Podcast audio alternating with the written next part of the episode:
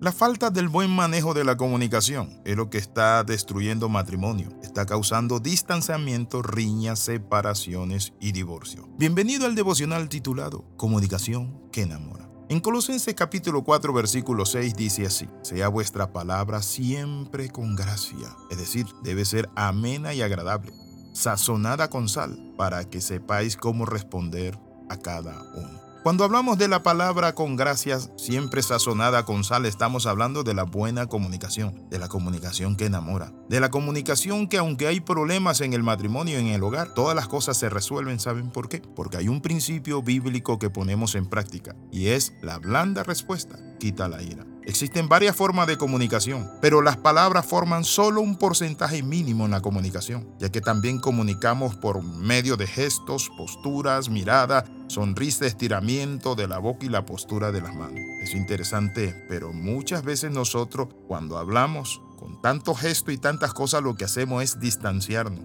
dañarnos y lastimarnos. Muchas veces podemos mirar despectivamente, podemos usar una sonrisa burlesca o podemos estirar la boca o con los ojos apagar simplemente una sonrisa. ¿Cuáles son los errores más comunes en la comunicación de las parejas? La mayoría tiene que ver que no saben expresarse adecuadamente y por falta de respeto hacia uno mismo o hacia la otra persona, cometemos errores. Muchas veces buscamos imponer nuestro criterio, creyendo que nuestro punto de vista es el mejor y menospreciamos el punto de vista de nuestro prójimo o de nuestro cónyuge o pareja. Expresar defectos y quejas de la pareja muchas veces es uno de los males más grandes que hay en el matrimonio. Escuchar a una pareja hablar mal de su pareja. Nadie debe hablar mal de su propia carne. La Biblia dice sino que la sustenta y la cuida. El otro elemento es que queremos que la otra persona sea como nosotros deseamos y no es así. Usted no puede manipular a su esposo o a su esposa. Cada uno de ustedes tienen gusto. Tienen muchas veces deseos, inclinaciones, pero también cada uno de ustedes es un ser que Dios creó y que tiene una postura dentro del matrimonio o la relación. Entonces, otro problema es que no permitimos que nuestra pareja se exprese. Cuando le callamos y la atacamos, eso daña la comunicación. Por eso la Biblia dice, sean vuestras palabras siempre sazonadas con sal, con gracia, para que sepan cómo responderse.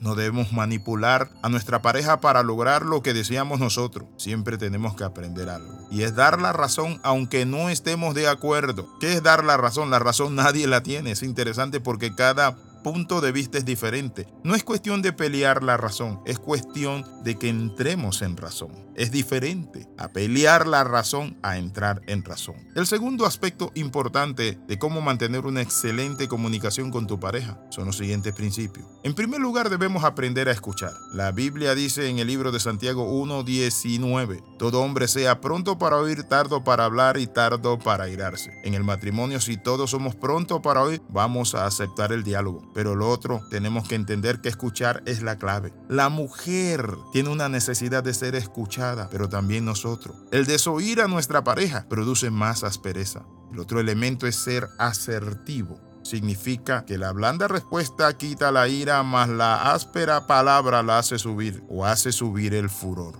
No dejemos de decir lo que nos pasa, aunque sea algo pequeño, vamos a crecer como pareja comunicándonos. Ahora, ¿cómo aplicar la asertividad? La asertividad es saber decir las cosas, no es lo que se dice, sino cómo se dice. Explica lo que piensas o cómo te sientes. No dar por sentado que sabes y conoces lo que siente tu pareja. Usar términos como yo pienso, yo siento, es un término de respeto para dialogar. No el término es que tú haces, es que tú eres, eso es juicio.